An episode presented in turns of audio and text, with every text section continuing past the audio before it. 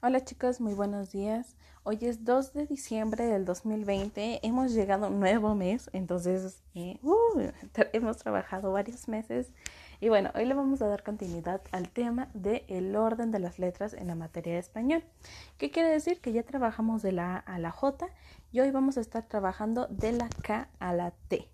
Entonces, mamás, igual la misma actividad, les envío por medio de WhatsApp las imágenes de cómo se escribe, igual con apoyo de mi material de, del cartón de huevo y con las imágenes editadas. Si tienen alguna duda, envíenme un mensaje y en su cuadernillo van a realizar el repaso de estas letras.